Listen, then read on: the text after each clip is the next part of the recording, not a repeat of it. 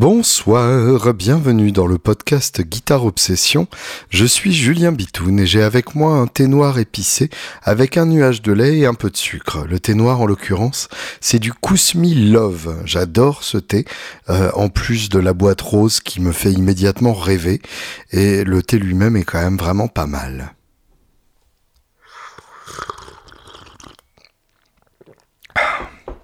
Comme vous pouvez l'entendre, euh, ma voix est un peu dans les chaussettes en ce moment. Euh, j'avais prévu de faire un podcast il y a quelques jours, il y a quasiment une semaine. Et en fait, euh, bah, j'étais complètement à faune à ce moment-là. Donc évidemment, c'était pas évident pour, pour faire un podcast sans avoir de voix. Donc désolé, désolé pour ça, désolé pour le retard. je sais que que je ne poste pas de manière aussi soutenue que je devrais. J'espère quand même que, euh, que vous prenez plaisir à, à, découvrir ces épisodes au fur et à mesure qu'ils apparaissent. Euh, et merci euh, pour ceux qui, en plus d'avoir la patience d'attendre ces épisodes au fur et à mesure qu'ils viennent, ont en plus la gentillesse extrême de soutenir ce podcast de façon financière ou tout simplement en m'envoyant des mails, ce qui me fait aussi extrêmement plaisir. Je tenais donc à remercier tout particulièrement Thomas qui a rejoint les Patreons de fort belle manière. Euh, je vous rappelle, patreon.com, p-a-t-r-e-o-n.com slash guitarops, G-U-I-T-A-R-E-O-B-S, si vous voulez participer à la vie de ce podcast. Et Thomas, donc, euh, qui m'a envoyé un adorable message. Thomas, tu as mon numéro de téléphone, donc n'hésite pas à t'en servir. Au pire, euh, j'aurai le tien et je te rappellerai dès que j'ai deux minutes. Et merci à Olivier, euh, qui lui a choisi de participer par PayPal en faisant une très très très belle contribution. je te remercie aussi Olivier pour pour ton soutien à l'existence même de, ce podcast. Euh, J'ai la voix donc euh, dans les chaussettes, tout simplement parce que mon corps a eu l'extrême gentillesse de tenir tout ce qu'il pouvait euh, pendant l'enregistrement du deuxième album des Angels, Little Ones. Donc nous étions au studio Black Box en Anjou la semaine du 24 mai. Oui, je crois que c'est bien ça. C'est-à-dire il y a deux semaines. Euh, on est arrivé donc le, dimanche soir, la veille, euh, pour euh, récupérer les clés du Airbnb et déposer le matos au studio même. Le Airbnb en question, donc, alors je vous, je vous peins le, plus d'images possible pour que vous puissiez être avec nous, à défaut d'être venu avec nous parce qu'il n'y avait pas de quoi loger quelques milliers de, personnes qui écoutent ce petit podcast. Désolé, voilà du thé euh, de manière euh, impromptue. Euh, le studio Black Box, donc, c'est un, c'est un corps de ferme transformé en studio, comme il y en a pas mal par euh, Peter Demel, qui est un ingénieur euh, allemand euh, de grand talent, le frère du luthier Demel, dont vous connaissez peut-être les créations. donc belle famille. Peter, lui, carrément fait aussi, en plus d'être un, un ingé son à, l'oreille hors pair, fait aussi toute la maintenance de son studio. Donc c'est lui qui, euh, qui répare tout le matos, qui même en fabrique aussi, euh, qui fabrique des, des clones de 1176 ou de LA2A, genre t'inquiète. Enfin vraiment euh, quelqu'un de, de, très impressionnant. en plein pendant la session, il y a un, un petit ampli Epiphone qui a cramé et il a eu l'extrême gentillesse de le, de le réparer en une demi-heure. Genre t'inquiète, le fer à souder est là. D'ailleurs pour la petite histoire, on l'a utilisé alors qu'il était en train de rendre l'âme ou en tout cas euh, de, de, de, vraiment faire la gueule pour, pour une prise. Et euh, bah, ça a marché, hein. c'est ce qui a fait le son de la prise. Euh, je sais pas si ça s'entendra sur l'album, en tout cas, quand je joue pas, il y a un souffle absolument inquiétant qui ressemble plus à, à un vent dans, dans les cyprès. Et euh, bah, c'est très très beau. Euh, finalement, ça, ça a donné un résultat assez génial. Ça me fait penser. J'entendais, euh, j'écoutais ce matin l'interview de Brad Whitford, le guitariste, le guitariste rythmique d'Aerosmith dans le podcast de, de Joe Bonamassa, qui par, qui par ailleurs est un excellent podcast. Et il, il, disait que il s'était branché. C'est Bonamassa qui expliquait qu'il s'était branché sur l'entrée phono de, de la platine vinyle de ses parents pour euh, s'entendre euh, amplifié comme euh, sur une guitare électrique, enfin sur un ampli de guitare électrique, et que ça avait duré trois minutes, mais que pendant ces trois minutes, ça sonnait d'enfer. Et Brad Whitford disait, les amplis sonnent toujours à leur meilleur juste avant de mourir. Et euh, j'avoue qu'il y a, il y a un peu de vrai là-dedans. Je me souviens encore d'un, petit ampli euh, Harmony euh, qui a qui a cramé, mais qui avant de cramer sonnait vraiment magnifiquement. mon mon Kelt Little One aussi, dont le transpo a rendu l'âme pendant une répète et J'y reviendrai d'ailleurs sur cet ampli miraculeux. et juste avant de, sentir la soudure très fort, un mélange de soudure et de brûlé, donc je pense de soudure brûlée. euh, il, sonnait vraiment merveilleusement et, c'est vrai que euh, il y a certains amplis comme ça, bah, juste avant de mourir, comme ce petit épiphone, euh, il a donné le meilleur de lui-même avant de avant d'avoir besoin d'être réparé. C'est un peu un côté chant du comme ça qui est, qui est très touchant. Bref, donc euh, Black Box, c'est un grand bâtiment qui est une grange gigantesque euh, qui a été euh, adapté en studio avec une drum room, donc une petite salle pour la batterie très haute de plafond qui sonne de manière absolument hallucinante. J'ai vraiment jamais entendu une drum room comme ça, j'ai jamais entendu un son de batterie pareil. Faut dire que derrière il y avait évidemment Swanee et sa grosse orange et son jeu absolument stellaire, mais qui était vraiment sublimé par la pièce. C'est un peu comme si Swanee jouait avec la pièce. Euh, à quel point euh, enfin tellement la, la pièce apportait au son de sa batterie et de son jeu. Il y avait donc la salle de prise, qui est la, la, la salle principale euh, dans laquelle on était, Paul et moi, euh, et, euh, et où en fait on n'entendait quasiment rien à vide, puisque euh, les amplis étaient dans des salles d'isolation. Il y a une salle d'isolation à côté de la salle de prise, euh, qui est là où on mettait mes amplis, de façon à ce que je puisse les régler plus facilement sans avoir à me déplacer à l'autre bout de, de, de, la grange. Ensuite donc en enfilade, tout ça, donc d'abord drum room, ensuite salle de prise et ensuite la salle de contrôle. Salle de contrôle, salle de contrôle, oui, non, elle était pas rose, hein, elle, était absolument bleu sombre. Une salle de contrôle hyper spacieuse, avec évidemment la console au centre, une console fabriquée à Chicago euh, il y a fort longtemps, et euh, évidemment le magnéto à bande qui va bien et puis plein de périphériques euh, des compresseurs des préampes une EQ avec des, des, dizaines de lampes à l'intérieur juste pour une EQ euh, mono carrément. Donc grand luxe et, et, carrément des mesures quoi. Moi, ça me ça me parle complètement. Et donc euh, et donc voilà un, un, studio dans lequel euh, on se sentait ultra bien. Euh, et euh, tout au fond donc une petite salle une petite remise dans laquelle il y avait bah, toutes nos housses et puis euh, pas mal de pédales puisque euh, il y a un backline pédale absolument magnifique et en plus euh, si j'ai bien compris un assistant qui bosse là-bas qui a ramené en plus ses pédales de, collection plutôt récentes. Le, backline étant vraiment essentiellement composé de pédales vintage.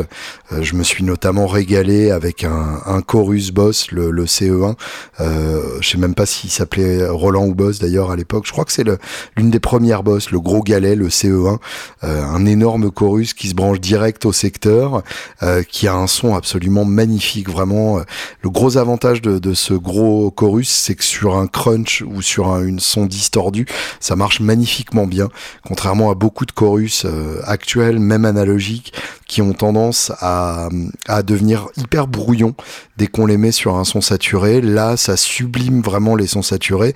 c'est le son qu'on entend sur pas mal d'albums de Rush, notamment c'est vraiment un grain que j'aime beaucoup que certains trouveront un peu kitsch, mais que euh, je, trouve vraiment intéressant. Ça ajoute de la texture. Alors évidemment, je vais pas l'utiliser tout le temps sur euh, tous mes sons, mais en, ponctuation, je trouve ça vraiment hyper intéressant. Le gros problème, c'est que ça enlève la moitié des aigus du son à peu près, euh, même en bypass. C'est-à-dire que le simple fait de passer par la pédale, le simple fait de la brancher, enlève la moitié des aigus. Donc évidemment, c'est pas forcément facile à intégrer dans un pedalboard moderne. Il faut le mettre dans sa propre boucle avec un préamp et une EQ pour compenser cette perte-là, ce qui est évidemment pas pratique du tout. J'ai envie de dire que la Astra de Universal Audio, c'est pas forcément une mauvaise solution par rapport à ça, puisqu'il y a une simulation vraiment crédible du, chorus CE1 Boss et que évidemment ont un bypass parfaitement transparent. Donc ça pourrait être euh, peut-être une une voie à creuser pour pour mes prochaines évolutions de pédalboard. Et en même temps je suis tellement bien avec mon pédalboard actuel que j'ai depuis euh, bah, deux ans et demi bientôt euh, depuis la, sortie de la volonté donc oui ça doit faire deux ans. Je suis tellement bien avec ça que que j'ai pas envie de me risquer à me lancer sur autre chose à changer quoi que ce soit. Là je suis bien touché à rien.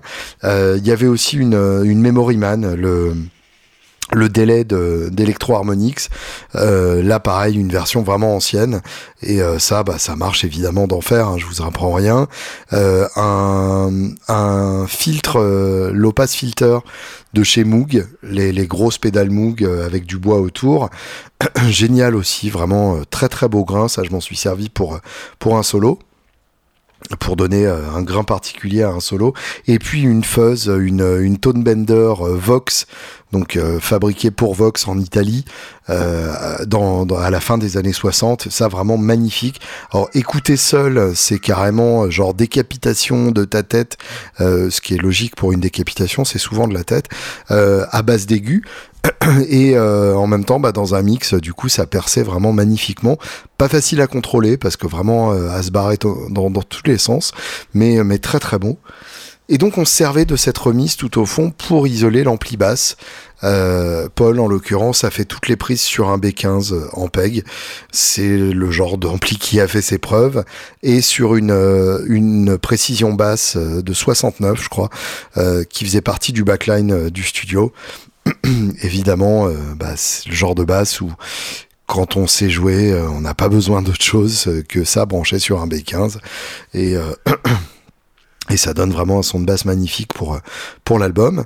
Euh, donc on s'est installé euh, la, la, veille au soir, on a tout déchargé, on, on a complètement flashé sur euh, sur le studio lui-même. j'ai un peu adapté mon, mon petit espace, j'ai mis mes mes guitares dans des racks à côté de moi parce que comme ça je me sens bien, je me sens, j'ai l'impression d'avoir mon petit territoire que j'ai délimité avec une table derrière. vous inquiétez pas, je me soigne et et donc, euh, bah, on, était bien. Euh, avant ça, j'étais passé récupérer les clés du, du Airbnb qui était à un quart d'heure à peu près en, voiture de, de Black Box, puisque sur place, chez Black Box, euh, il n'y avait que deux chambres. Il y avait un dortoir où on pouvait tous euh, dormir, mais euh, j'avais vraiment envie qu'on ait chacun notre, notre chambre individuelle, ne serait-ce que pour tout simplement pour avoir un peu de, paix, pour pouvoir s'isoler s'il fallait, pour pouvoir vraiment bien dormir la nuit, pas dépendre de moi qui vais pisser tout le temps. Euh, et être réveillé la nuit, etc. Et euh, donc, bah, c'est Arnaud et Amélie. Arnaud, donc euh, l'homme derrière le, le, son des Angels, et Amélie, la femme derrière l'image des Angels, qui, qui se charge donc de, de toutes les photos, des clips, enfin de de tout en fait euh, ce qui a touche euh, de tout ce qui a touche au visuel. Euh, et donc les deux euh, sont restés sur place parce que effectivement en toute logique c'est eux qui qui terminaient le plus tard puisque en particulier Arnaud il y a toujours du backup à faire au studio. Il y a toujours bah, deux trois conneries à faire avant de de, fermer le studio. Et donc c'était plus logique qu'il soit sur place. Et et donc, bah, pour les trois euh, autres, il nous a fallu trouver un Airbnb pas loin. Euh, et euh, bah, je me suis dit, voilà, c'est à, quelques kilomètres, ça devait être à moins de 10 kilomètres. Évidemment, dans la campagne angevine, moins de 10 kilomètres, ça fait effectivement un quart d'heure de route, même la nuit quand il y a personne. Surtout la nuit quand il y a personne, parce que vaut mieux pas rouler trop vite vu la petitesse des routes et la possibilité de croiser une autre voiture qui va très vite en face. Et donc j'ai récupéré les clés du Airbnb, j'ai fait le tour du Airbnb, je me suis rendu compte d'à quel point le Airbnb était hanté. Avec une décoration qui devait dater de la fin du, de deux siècles précédents, puisque le siècle précédent c'était le, le 20e en l'occurrence.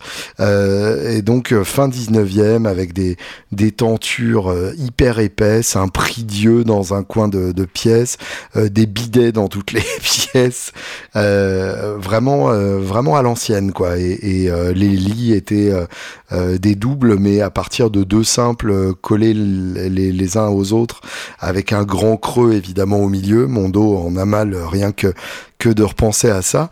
Donc évidemment, euh, un, Airbnb pas forcément très accueillant, avec un trophée de chasse dans, le salon en bas, euh, un grand tableau montrant l'agonie d'un homme quelconque, euh, et puis un petit Playmobil que nous avons immédiatement baptisé Clémentine du nom de la petite fille dont l'âme a été emprisonnée dans ce Playmobil, on en est à peu près certain. donc voilà, un, Airbnb magnifique parce que un, un, ancien moulin à eau euh, sur une rivière euh, sur laquelle il y avait même possibilité de faire du kayak. Mais vu qu'il a plu pendant la plupart euh, du séjour et que de toute façon on rentrait là-bas, il était 23 h et on repartait, il était 8h30, bah on n'a pas tellement eu le temps d'en profiter et on était juste pas tellement dans un endroit qui nous donnait envie de, nous poser et, de passer du temps ensemble là-bas. Donc on y allait vraiment euh, genre salut, bonne nuit, à demain. Et puis le lendemain, genre 20 euh, minutes avant l'heure euh, prévue pour partir, bon bah on est tous là, bon bah on va à Black Box et puis on prenait le, le petit déjeuner avec les deux autres. Donc on a commencé le lundi 24. Euh, évidemment, on a commencé par avoir les sons. Euh, faire les sons des différents instruments. Le plus long dans ces cas-là, c'est la batterie, puisque vous le savez, une batterie, ce n'est pas un instrument, c'est six ou sept instruments différents qui, non seulement en plus de bien sonner élément par élément, doivent bien sonner comme un ensemble cohérent. Sur une batterie, en général, on met beaucoup, beaucoup, beaucoup de micros différents. Euh, il y a en général un micro par élément. Donc euh, caisse claire, caisse claire souvent c'est deux micros, un dessus, un, dessous, pour avoir le timbre aussi. Euh, grosse caisse, c'est souvent deux micros aussi, un pour l'attaque, un autre pour la rondeur. Euh, les tomes, ça peut être chaque tome dessus et dessous si vraiment euh, on pousse le vis un peu loin. Et puis ensuite ce qu'on appelle les overheads, qui sont donc les micros qui reprennent toute la batterie par-dessus, donc qui chopent essentiellement les cymbales et euh, l'ensemble de la batterie pour lui donner une certaine cohérence. Et en plus des overheads, en général, on a des micros d'ambiance qui sont un peu plus loin dans la pièce et qui permettent du coup de capter euh, le son de la pièce autour de la batterie, ou plutôt le son de la batterie dans la pièce. Donc on arrive très facilement à une vingtaine de micros euh, pour une config de, de batterie standard. et chaque micro, évidemment, a son importance et pourra permettre de donner la, la personnalité que l'on veut à la batterie.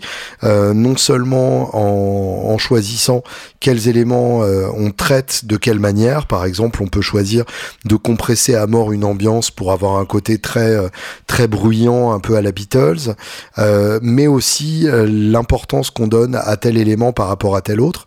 On peut choisir d'avoir des ambiances plus ou moins discrètes pour des morceaux rapides, par exemple. trop d'ambiance, bah, ça va donner une batterie un peu floue parce que forcément il y a des coups plus souvent, alors que à l'inverse, une balade où il y a très peu de coups, on peut se permettre d'y aller niveau ambiance. Hein. c'est la fameuse reverb euh, gaieté euh, façon euh, Phil Collins sur toutes les balades de glam metal des années 80 où effectivement les tempos étaient très longs et les roulements de batterie avec très peu d'éléments, généralement des roulements de caisse claire genre ta ta ta ta ta poum ta que poum poum ta ta pa poum ta. Voilà, on, connaît tous ce genre de joyeuseté. Donc voilà, euh, il y, a, évidemment un gros défi euh, dans le fait d'avoir euh, d'avoir un bon son de batterie. défi d'autant plus grand que et c'est quelque chose que j'ai non seulement constaté de, ma propre expérience, mais que j'ai confirmé avec tous les ingé avec qui j'ai eu la, chance de travailler, c'est que un bon album, un bon son d'album, c'est avant tout un bon son de batterie. quand quand vous pensez à un album où vraiment il y a un gros. En général, c'est grâce au son de batterie et c'est lui qui donne cette impression-là.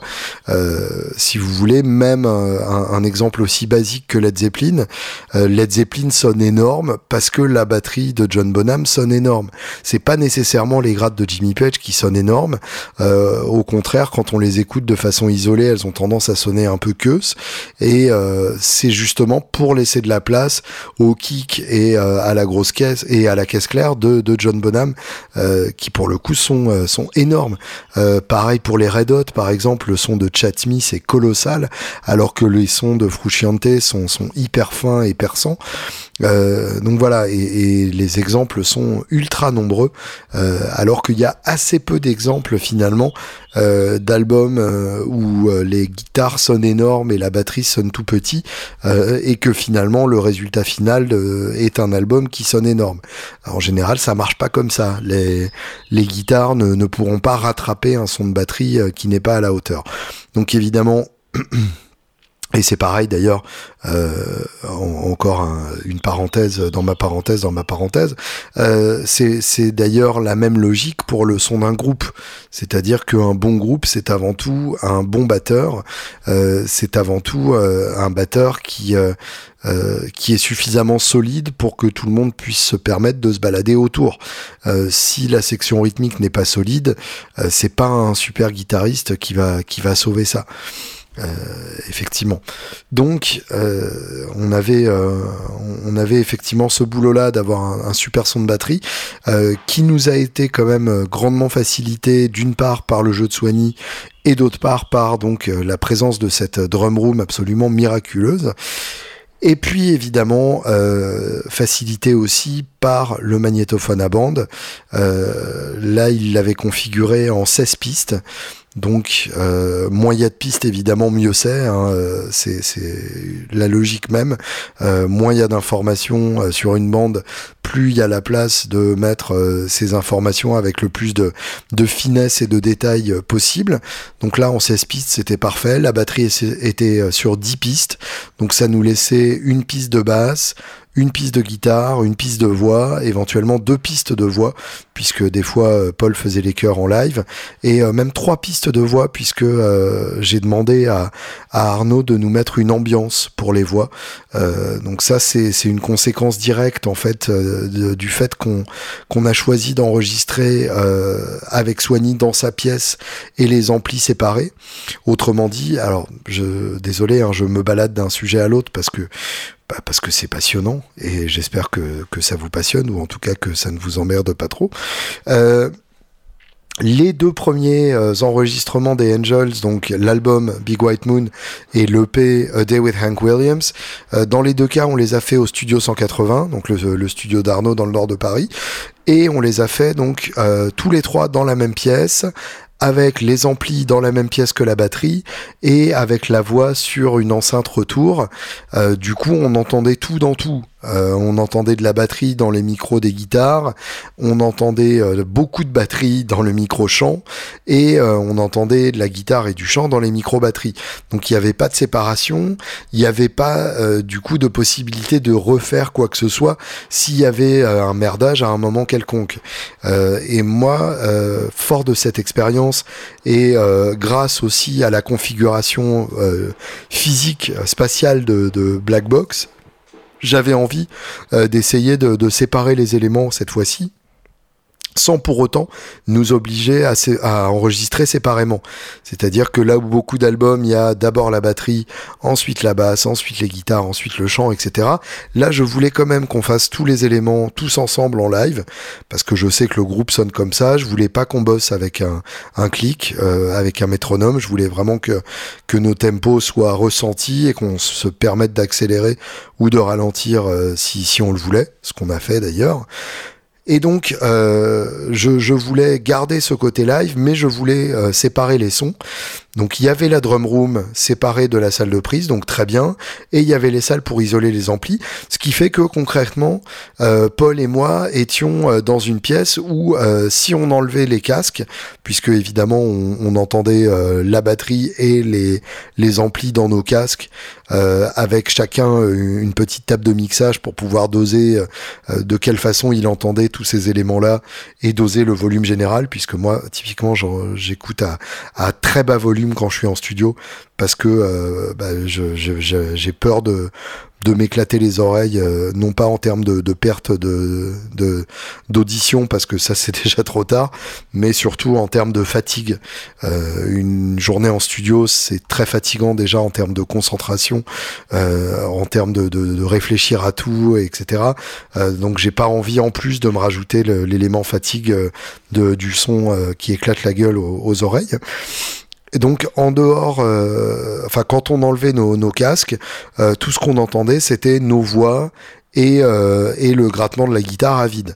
Donc ça, ça voulait dire que d'une part, il était possible de refaire une partie de gratte si je l'avais foiré, ce qui d'ailleurs n'est pas arrivé. tant mieux mais mais on avait cette possibilité là d'ailleurs on a on, a hésité à, trois moments euh, précis où euh, j'ai pas exactement eu la note que je voulais. Et finalement euh, en réécoutant trois ou quatre fois on s'est dit bah c'est bien comme ça. En fait on va on, a cette phrase entre nous qui est Neil Young l'aurait gardé et effectivement on s'est dit que en l'occurrence Neil Young aurait gardé ces prises là c'était notamment une une note sur une phrase de solo qui était pas celle que je voulais faire mais en même temps, à partir du moment où je suis le seul à savoir euh, ce que devait être mon solo, je serai le seul à savoir que ça devait pas être ça. Donc je vais pas vous dire sur quelle chanson c'est. Et puis euh, un accord carrément à, une case euh, de d'écart euh, sur un refrain. En même temps, vu que c'était doublé et vu que j'ai glissé de manière assez gracieuse pour aller au bon accord rapidement après, ça fait une, dissonance un peu pourrie, mais qui finalement ne gâche pas du tout l'expérience. Donc on a décidé ça. Pareil pour les voix, j'avais la possibilité de reprendre certaines choses puisque euh, bah, il n'y avait pas de, de, voix dans les sons de batterie ou de batterie dans le son de la voix euh, qui ferait bizarre si on remplace la voix sur un passage seulement.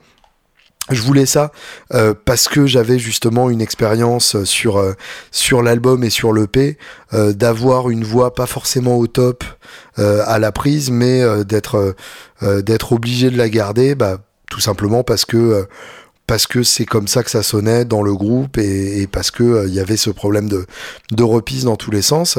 Euh, et puis euh, et puis le fait d'avoir la voix avec le reste, ça nous obligeait aussi à utiliser un micro qui rejetait pas mal l'ambiance pour ne pas avoir trop de cymbales dans le, dans le micro, et donc un micro qui n'allait pas trop euh, haut dans les aigus, ou en tout cas qui ne mettait pas bien en valeur euh, les aigus.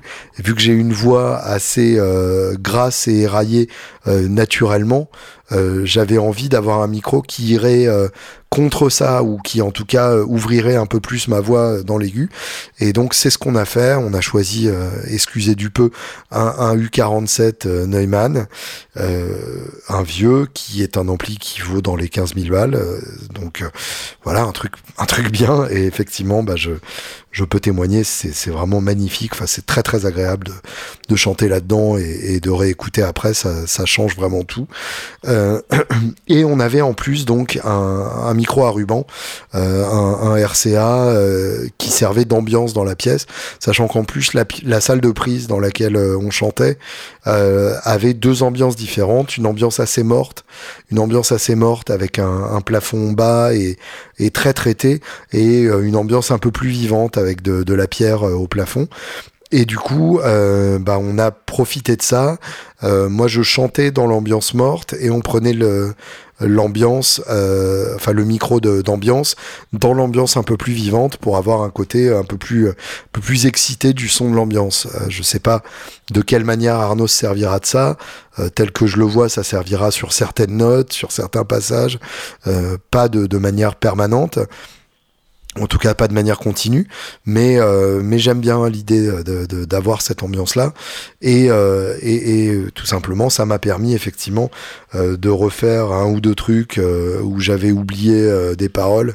Et, et, bah du coup c'était pas un drame, on pouvait garder la bonne prise même si j'avais oublié deux mots de, de mes paroles au dernier moment, ce qui du coup détendait vachement l'atmosphère, ça nous permettait de de nous dire que la, la performance passait avant tout et que si jamais on merdait un truc, bah c'était moins grave que de faire une performance médiocre, ce qui est euh, à mon humble avis la, meilleure manière de, de procéder.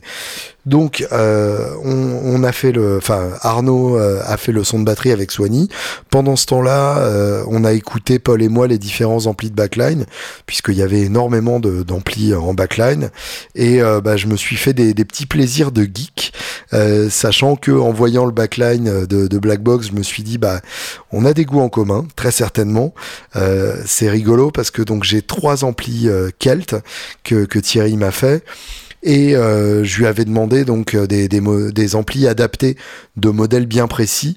Et à Blackbox, j'ai trouvé les trois amplis originels, euh, les trois amplis d'origine qui ont été repris par, euh, par Thierry et adaptés pour ces, pour ces circuits. Donc je me suis dit, il n'y a pas de hasard, on, on, on, se retrouve en tout cas assez bien là-dessus. Et donc j'ai, je me suis permis des, des comparaisons. Euh, il y avait un, Fender Deluxe de la fin des années 40, euh, très très beau esthétiquement, absolument magnifique. Je l'ai comparé à mon Blue Waffle, qui est donc euh, une euh, une copie de ce de ce circuit-là. Alors un circuit un peu plus tardif, hein, c'est le c'est le Tweed 5E3 ou 5E7. Non, je crois que c'est 5E7. 5E3, ça doit être le, le Champ. Euh, je sais plus. Enfin, vous trouverez ça euh, chez des gens bien plus compétents que moi en, électronique. Euh, en gros, donc le Deluxe 57, celui de, de Neil Young, celui de, tous les gens recommandables qui utilisent le, Deluxe euh, Tweed. Et bah, en l'occurrence, mon Kelt lui a bien botté le cul, notamment en termes de tenue de, son, parce que le, le, le, Blue Waffle avait un côté plus robuste, euh, plus plus musclé dans le dans le dos. Je fais des gestes en, en, pour vous le mimer, mais dans un podcast ça ça marche pas forcément très bien. Euh, alors que euh, le, le, Deluxe Tweed euh, originel avait tendance à, à, à s'écraser un peu, mais s'écraser pas de manière très gracieuse. Euh, même tout poussé, on avait un côté un peu trop fluide et pas assez rocailleux, contrairement à ce qu'on avait avec le, le Blue Waffle. Donc Blue Waffle avait gagné. Il y avait une tête Silvertone comme ma tête euh, Silver Moon que m'a fait Thierry il y, a, il y a deux ans presque ou un an et demi. Euh, et donc bah, j'ai comparé sur le même baffle en plus puisque en plus puisqu'ils avaient la, la, le baffle aussi chez, chez Black Box. Et euh, même impression euh, c'est très proche mais euh, le Silver Moon a un peu plus d'épaisseur. Et puis surtout bah, il a une, une distorsion plus euh, plus gracieuse et en même temps euh, pas moins sale. Donc vraiment euh, chapeau à Thierry là-dessus. Et puis pour couronner, pour couronner le tout, donc on avait le, le combo Little Ones.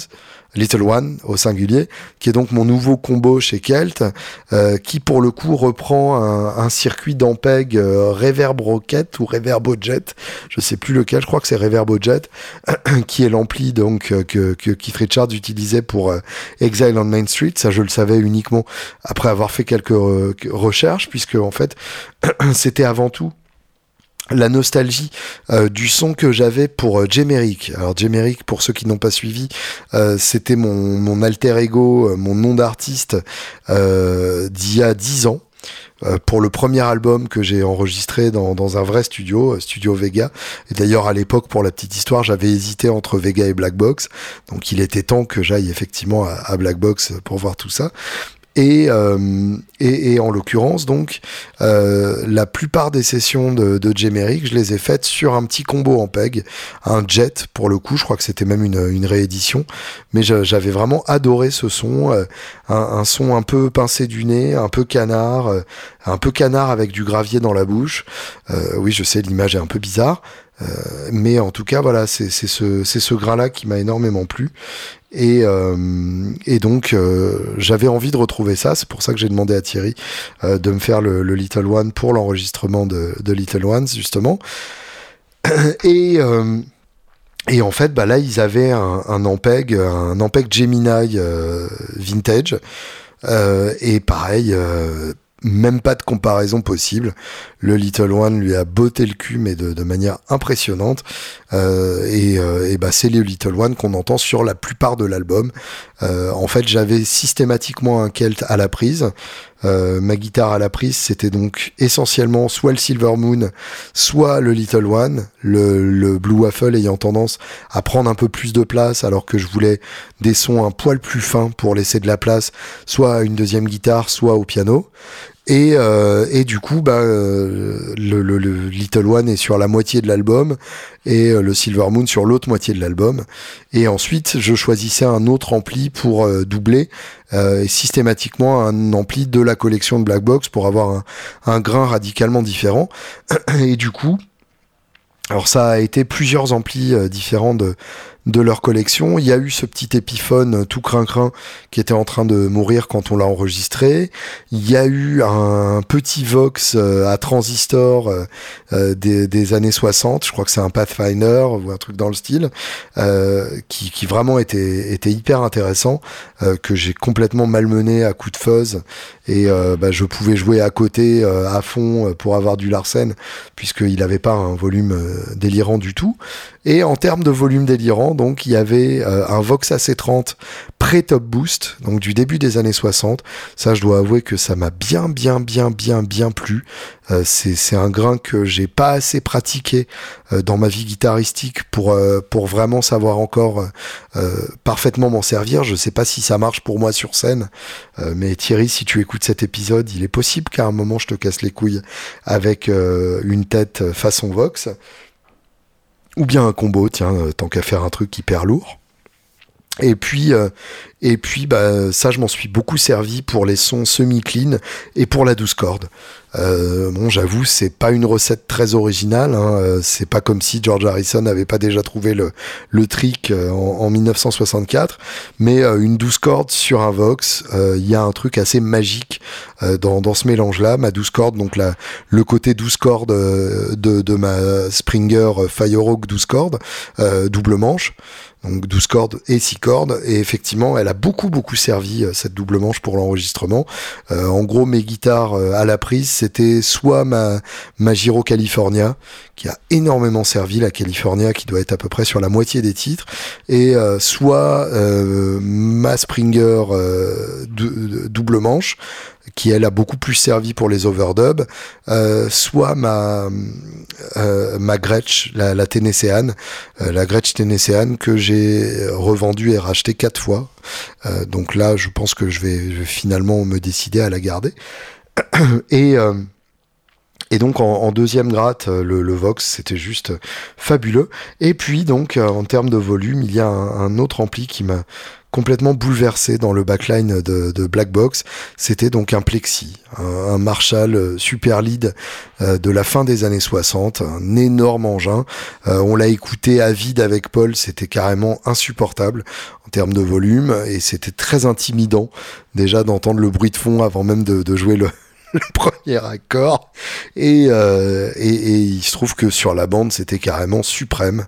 Euh, c'est un son euh, à la fois fin, parce qu'il prend pas de fréquences que ça. En gros, il va pas prendre toute la place du mix, et en même temps, euh, énorme. Un son qui... C'est un peu un bulldog de poche, quoi. Et c'est... J'adore ça, j'adore euh, cette idée-là. Et puis, bah, c'est vraiment... Euh, c'est le son rock archétype, mais le, l'archétype du bon côté de la force, quoi. C'est pas le son caricatural qu'on peut avoir avec un simulateur de plexi, que ce soit pédale ou plugin, ou, ou Axafix ou Kemper. Là, c'est vraiment, il y a, y a l'essence du rock là-dedans et, on branche une Gretsch, euh, ça crunch à peine parce que la Gretsch a, très peu de niveau de sortie. On branche une Les Paul Junior, c'est hyper gras parce qu'il y a plein de gains. Enfin, c'est, c'est magnifique et ça, je m'en suis énormément servi aussi euh, pour, euh, pour différents overdubs. Euh, je me suis pas mal servi de mon acoustique aussi, ma, ma Martine 12K, qui, qui est vraiment une gratte fabuleuse. Et puis, coup de chance, euh, euh, Peter euh, du studio avait une, une petite Martine aussi euh, absolument sublime, une, si je me souviens bien, une double 021 ou quelque chose comme ça, euh, qui devait dater des années 50. Euh, donc exactement le, le, complément parfait pour ma, euh, pour ma Dreadnought 12 cases. et ça, je m'en suis pas mal servi aussi. Enfin, Bon, je me suis pas mal servi de toutes mes grattes. Hein. La Collings euh, a, pas mal servi. Euh, L'Esquire a pas tant servi que ça. Là, je dois avouer que qu'elle a pas mal regardé euh, ce qui se passait en, en rongeant son frein. Euh, et donc voilà, je, je, me suis bien fait plaisir au niveau des sons. Euh, donc on a écouté tout ça avec Paul, histoire de, euh, de, de, vraiment bien maîtriser le, le, backline. Et puis on a commencé direct à faire des prises euh, avant même de déjeuner le premier jour. Alors en plus les repas c'était carrément fabuleux puisque euh, on a on, a demandé l'option euh, pension complète et donc c'est Sylvie qui s'occupe de l'intendance au studio Black Box qui nous préparait à manger matin et soir, enfin midi et soir et à chaque fois, c'était fabuleux. Euh, vraiment euh, exactement ce qu'on aime comme cuisine, euh, relativement simple, mais toujours euh, toujours excellent. Euh, donc en plus, on avait ce côté genre, bah là, on fait une bonne prise, et puis si elle est bonne, après, on va manger un truc qui sera bon. Donc forcément, ça motive aussi. Hein. C'est pas exactement la même ambiance que, que quand on va au McDo du coin le midi, quoi. Donc, on, on, a commencé les prises et, et là, euh, et là, on a directement su qu'il se passait quelque chose de spécial.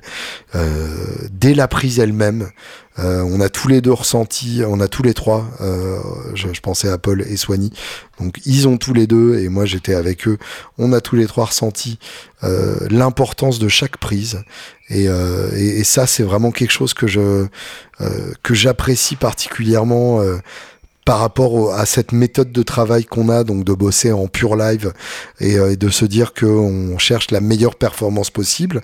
Euh, on, a eu euh, cette sensation que on était chacun entièrement dédié à la prise, qu'on savait à quel point c'était important que tout le monde soit à fond sur cette prise bien précise et que il fallait pas merder, que que fallait donner le meilleur de soi-même et que fallait s'impliquer complètement.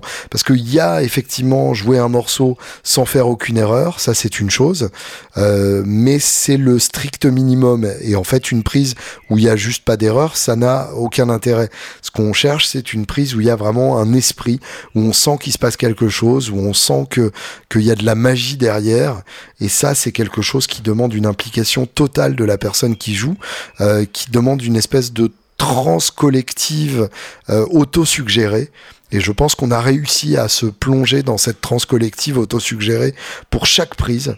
Et d'ailleurs, quand on n'y était pas, je pense que ça s'entendait euh, aussi. Et, euh, c'est comme ça qu'on a choisi évidemment les prises. Et d'ailleurs, quand une prise était bonne, on le savait euh, de façon quasi immédiate. Et Arnaud l'entendait aussi, même sans nécessairement nous voir derrière son énorme console. il entendait bien quelle prise avait été magique ou pas. Et, euh, et, et, ça, c'est grâce euh, à, à, cette euh, importance qu'on donne à ce processus, et puis aussi à, à, un processus de préparation qui a été extrêmement euh, sérieux, attentif et long. C'est-à-dire qu'on a vraiment beaucoup répété ces morceaux, on a beaucoup répété leurs arrangements, on a beaucoup réfléchi à ce que j'allais jouer à la prise en particulier, parce que bah, j'avais déjà deux, trois parties de guitare différentes en tête, donc il fallait que je, je réfléchisse à ce que je jouais en fonction du fait que je chantais en même temps, en fonction de la faisabilité. Par exemple, si c'était une partie de 12 cordes, est-ce que euh, je repassais sur la 6 cordes à un moment? Il y a un titre, euh, par exemple, où à la prise, en live avec le groupe, bah, je me suis servi de ma double manche parce que euh, il y a un refrain avec la 12 cordes et en même temps, à la fin, je fais un solo où il faut une 6 cordes. Donc, il y a, y a tous ces facteurs-là et, et, et on s'est pas posé ces questions-là au moment de la prise, tout simplement parce que on savait déjà ça et on les avait déjà tellement répétés qu'on connaissait toutes les nuances, on connaissait toute la structure. Donc la seule question qu'on s'est posée, c'était comment je peux insuffler de la magie dans ce que je suis en train, en, train de faire. Et, ça, euh, c'est précieux d'avoir un groupe qui, euh, qui, qui, sait faire ça et qui sait se mettre dans cet état-là pour, euh, pour capturer ce moment-là. Et donc concrètement, contrairement euh, aux, autres euh, enregistrements qu'on a fait, donc pour Big White Moon et A Day with Hank Williams, euh, où d'abord on enregistrait tous les morceaux live en groupe et ensuite on faisait tous les overdubs d'un coup.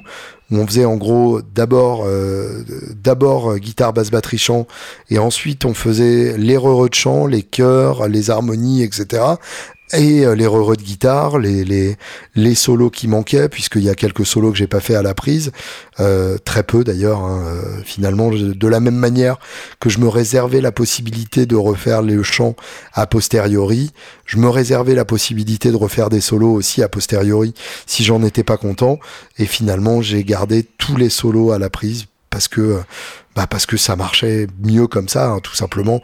Parce que euh, quand on se concentre euh, sur la prise, on, réfléchit moins et du coup ça s'entend quand on chante et qu'on ne réfléchit pas. C'est forcément mieux. c'est un luxe hein, parce que euh, il faut il faut suffisamment connaître les morceaux pour pouvoir le faire et puis faut être suffisamment sûr de son groupe pour pouvoir s'asseoir sur eux sans se dire que qu'on va les déconcentrer si on merde à la voix que, que la prise sera quand même bonne. Et donc cette fois-ci, au lieu de faire d'abord tous les lives, ensuite tous les overdubs. On a décidé, et je crois que c'était une idée de, Paul, euh, ou de Soigny, je sais plus, les, les deux ont, souvent euh, les mêmes idées, tellement ils sont cohérents comme euh, section rythmique. ils ont suggéré qu'on procède par morceaux plutôt que par live puis overdub. Et donc pour chaque morceau, on a d'abord fait la prise en live et ensuite tous les overdubs de ce morceau dans la foulée. Euh, pour rester dans le son de chaque morceau, dans la dynamique propre à chaque morceau, dans l'ambiance propre à chaque morceau, euh, ce qui nous a vraiment permis euh, de de donner chaque de donner à chaque morceau sa couleur. C'est-à-dire que par exemple, j'ai des parties de 12 cordes électriques sur plusieurs titres, eh bien, on n'a pas utilisé exactement le même setup à chaque fois. Alors, c'est des recettes assez proches, hein. C'était quasi systématiquement dans la C30 avec euh, un compresseur derrière dans la control room qui était assez poussé mais euh, c'était à chaque fois un tout petit peu différent. Euh, et, je pense que ça fait une richesse supplémentaire pour cet album. Et puis surtout ça fait euh, une richesse supplémentaire en termes d'interprétation.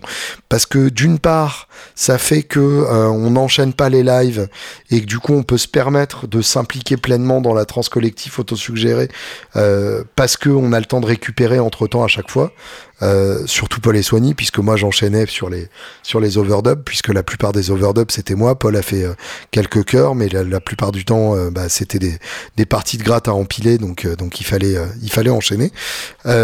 Et, ça permettait bah, de de moins se lasser et puis de, de, de voir chaque morceau se, se concrétiser et devenir de, de plus en plus proche de l'arrangement que j'avais en tête à chaque fois euh, en, temps réel et non pas de, de devoir attendre la fin du processus d'enregistrement pour voir euh, tous les morceaux prendre leur, euh, leur forme quasi finale. Donc, on a installé comme ça, enfin Arnaud a installé, et, euh, vraiment ça c'était un coup de génie de, sa part, euh, il a installé des petits ateliers euh, dans, la salle de prise où en gros il y avait un micro en permanence en place pour les acoustiques, il suffisait que, que je m'assoie, je lui dis là je vais faire une acoustique et hop c'était prêt, il n'y avait pas à refaire le son etc. Il y avait un micro chant qui était en place pour Paul, un micro chant qui était en place pour moi, et donc chacun pouvait, on pouvait faire nos chœurs et, euh, et, nos, nos voix lead, etc. Et euh, d'ailleurs, quand on faisait les chœurs, souvent on les faisait chacun sur son micro en même temps, puisque ça permet euh, d'une part de gagner du temps et puis surtout d'être tous les deux dans la même énergie quand on fait des chœurs qu'on chante ensemble. question de, de cohérence. Il avait un micro en permanence prêt devant les amplis euh, d'overdub, euh, le tout étant euh, câblé de façon à ce que je puisse jouer dans la control room avec lui, en entendant le son qui sortait des enceintes et non pas dans la salle de prise à côté de l'ampli, à côté du plexi à à devoir mettre mon casque pour le, pour le couvrir à des volumes délirants. Donc tout ça fait que on a pu vraiment donner sa forme à chaque titre, essayer des choses, enlever des choses et avoir vraiment une couleur bien propre à chaque titre. Et euh, je pense que, que ça donne un, résultat qui est vraiment chouette. Euh, on était euh, dans, une frénésie d'excitation, de, de, créativité qui était, qui était assez impressionnante. Je ne crois pas avoir déjà ressenti ça. Euh, le, le, fait d'être en, en, huis clos aussi, de, de, passer quatre jours tous ensemble euh, de, de, façon complètement fermée, hein, parce que on a, on a parlé quasiment à personne d'autre pendant ces quatre jours, euh, euh à part peut-être la, la, la, caissière de chez Aldi quand on est allé refaire le plein de, de Dinosaurus. le, pour le thé, j'avais, j'avais prévu suffisamment et la San Pellegrino aussi, mais en tout cas. Donc on était tous dans cette même dynamique, euh, y, compris Amélie qui faisait l'image, euh, qui, captait tout ça en, film, euh, était dans, dans, cette, dans ce même enthousiasme collectif. Arnaud, évidemment, qui est, qui est un, cheerleader absolument fantastique. Et donc, euh, et, et, donc euh, bah, je, je, pense que ça s'entend sur l'album.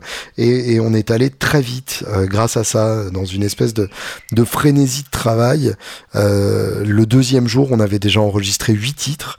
le soir du deuxième jour, on, a, on est retourné à, à 22 heures enregistrer un titre parce que il y avait un titre en particulier que je voulais enregistrer la nuit, Little One, qui sera le dernier titre de l'album. L'album s'ouvrira sur Little Ones et se terminera sur Little One. Euh, pour autant, c'est pas un concept album, hein, vous inquiétez pas, il y aura juste ce côté-là euh, en, en, clin d'œil euh, à l'idée même de concept album. Et puis, c'est cohérent, vous verrez. Enfin, je, je pense et j'espère que ça vous plaira surtout. Mais donc, euh, le deuxième jour, on avait euh, les trois quarts de l'album déjà enregistrés.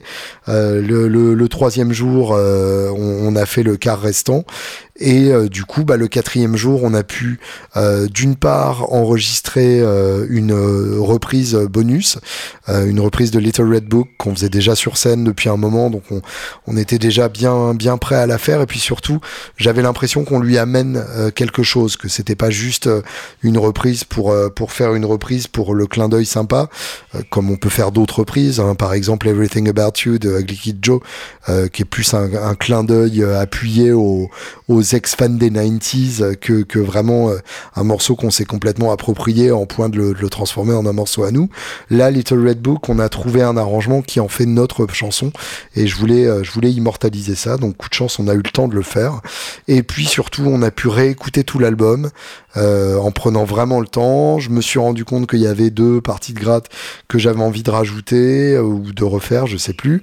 Donc, on a pris le temps d'être vraiment en paix avec ça. Et puis euh, l'après-midi, euh, Arnaud a, couché des réverbes. Alors le terme paraît un peu bizarre.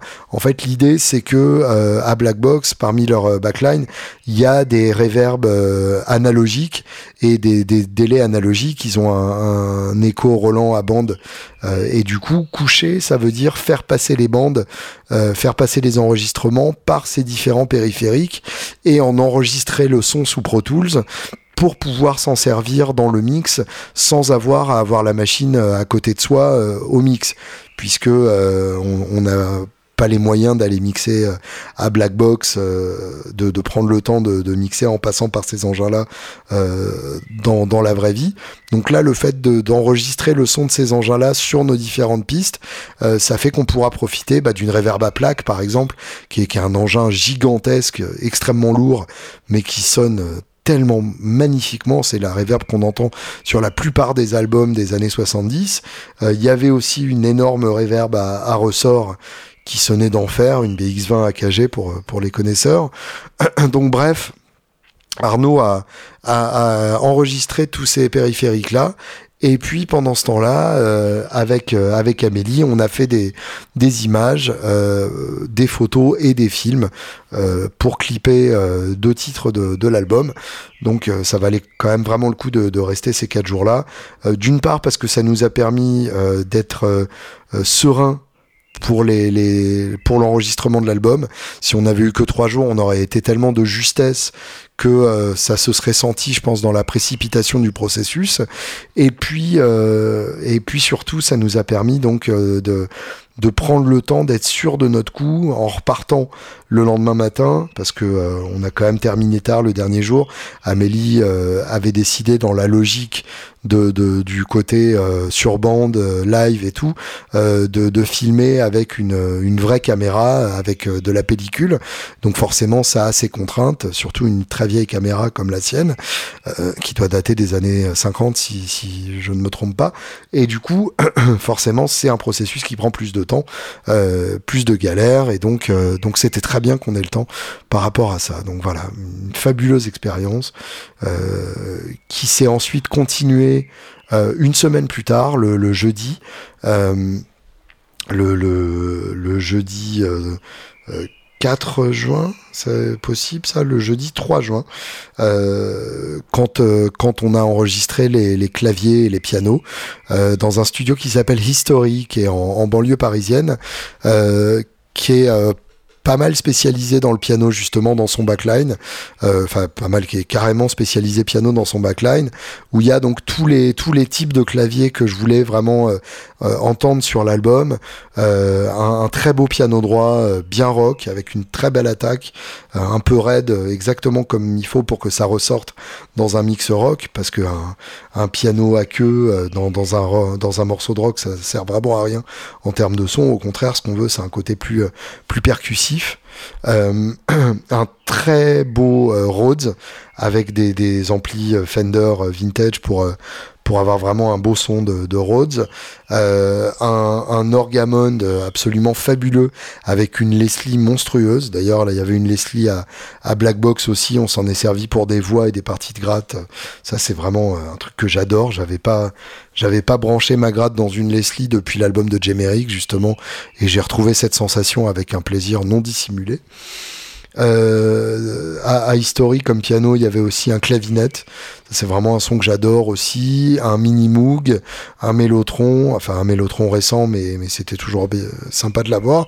Donc bref, euh, on, avait euh, tout, ce, tout cet excellent matos à disposition. Et on avait Léo Cotton, qui est un, pianiste euh, vraiment excellent, avec qui j'avais un peu joué avant pour être sûr que, que nos styles étaient compatibles. Et vraiment, il a ce côté, il a ce côté rock dans son jeu. Il a cette culture de, de, de, rock britannique et rock américain. Il connaît toutes ces choses-là et il a une magnifique technique. C'est un pro, c'est-à-dire qu'il il est arrivé, il connaissait par cœur tous les morceaux, il les avait relevés, il connaissait exactement ses parties. Euh, et, euh, vraiment, euh, il a une technique évidemment irréprochable. mais au-delà de ça, pour autant, ça restait rock et, authentique dans l'approche. C'est-à-dire que même si c'était un musicien professionnel, il n'y avait pas les astuces de musicien qui a l'habitude de faire de la variété ou, du bal ou, des, bar mitzvahs quelconques. Et donc, et donc vraiment, c'est ce qui, exactement le, le quatrième membre fallait pour, euh, pour cet album. C'était la première fois que j'avais un vrai pianiste, euh, un vrai claviériste sur, sur un album. Et euh, je crois qu'à partir de maintenant, ça va être très difficile de s'en passer. c'est vraiment une dimension supplémentaire qui est, qui est hyper intéressante et, et qui apporte, qui apporte énormément de relief au son.